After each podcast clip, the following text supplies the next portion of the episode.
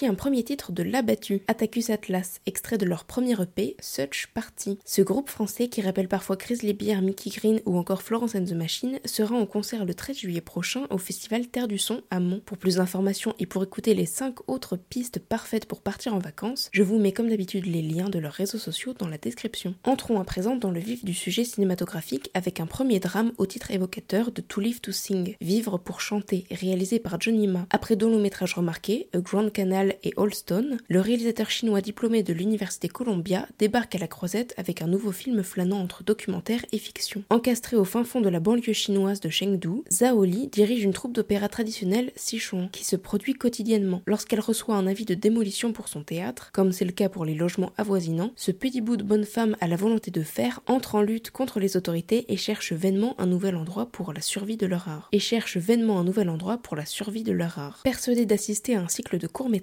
me voilà finalement dans la salle du Marriott, devant ce film de près de deux heures, où les envies de captation et de monstration de ce qu'est le théâtre traditionnel chinois se répètent. Deuxième déconvenu pour mon ouïe peu habitué. Alors que je souhaitais par instant résorber mes oreilles ou bien zapper les passages musicaux, mes yeux quant à eux ont tout de suite été envoûtés par l'ingéniosité et l'esthétique de cette mise en scène léchée, où le motif du contraste est très présent et où l'on quitte progressivement le registre proche du documentaire pour glisser dans la fiction, parsemé de grands moments surréalistes. Après avoir découvert les membres de la troupe d'opéra parés de costumes colorés, toujours plus volumineux les uns que les autres, on embarquait à leur côté dans la remorque d'un scooter crasseux. Nous quittons alors la ville pour la banlieue peu reluisante de ce quartier chinois où la moyenne d'âge pourrait à elle seule entrer dans le Guinness des records. Là, nous faisons rapidement connaissance avec cette compagnie d'artistes traditionnels, d'apparence soudée et enjouée qui vit dans un petit théâtre circulaire et amovible où les loges sont les espaces dédiés aux grands coups de théâtre, sans mauvais jeu de mots. Car en effet, même s'ils partagent le même toit, mangent et dorment quasiment dans la même pièce, Zaoli, la leaduse du groupe, semble être la plus encline à dédier sa vie à sa passion qu'est le théâtre. Souvent la seule à être active, pensive et décisionnaire, cette maman de troupe s'accorde régulièrement des instants de répit pendant lesquels nous partageons ses fantasmes plus ou moins heureux, où elle terrasse au choix de nombreuses créatures fantomatiques, ou bien se ravit de faire jouer sa troupe dans un théâtre qui affiche complet. À ces instants rêvés s'alternent de très beaux plans de démolition de bâtiments, filmés au ralenti comme s'ils étaient chorégraphiés, et la réalité, aussi âpre que fatale, vient claquer sournoisement à la face de Zaoli. La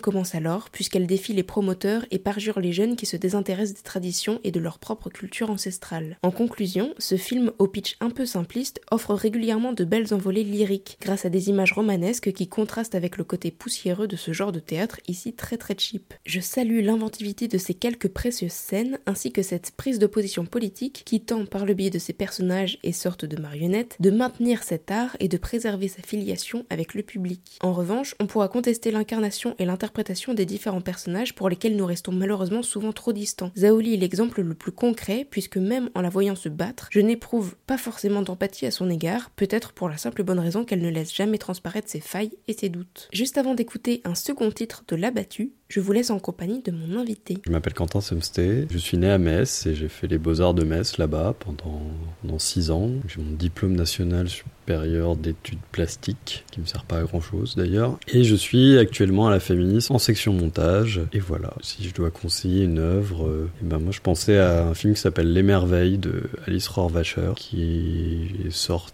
alors je dirais en peut-être 2010, ou peut-être avant mais qui a eu le Grand Prix à Cannes à l'époque, et qui est un très très très très beau film. Voilà. Enfin, j'en dis pas plus. Enfin, si, c'est un beau film sur la famille, mais pas que, et sur plein plein plein de choses. Et enfin, bref, il m'a bouleversé. Voilà.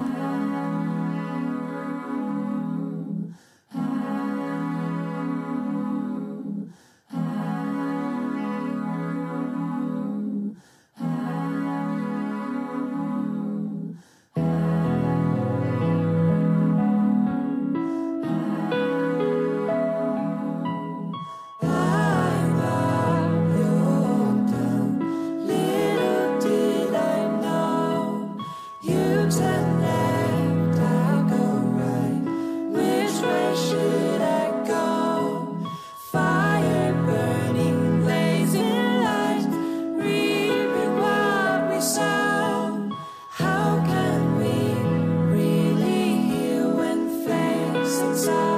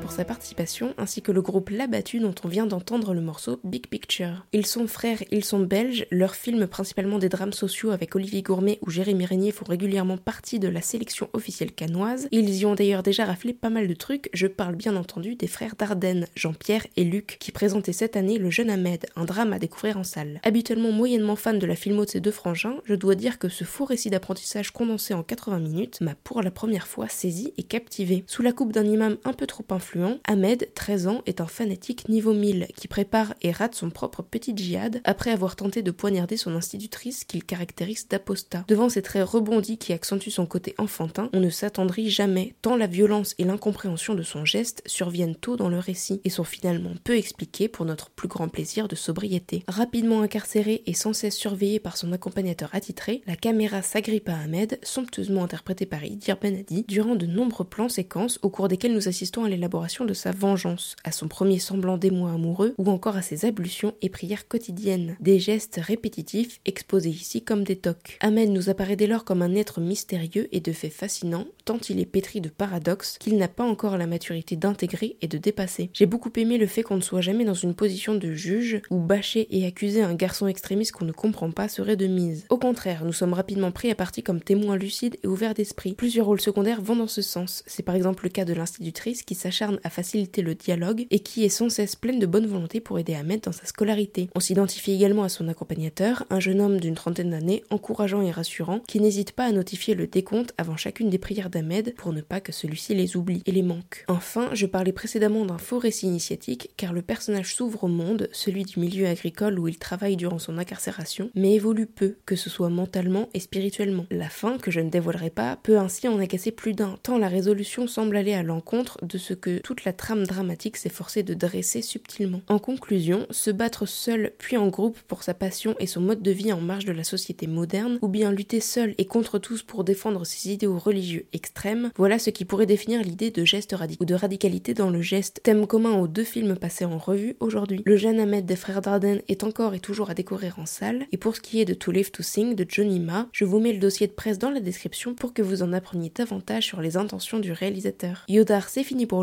mais on se retrouve bientôt pour le podcast numéro 2 spécial Cannes. Très bonne semaine à vous.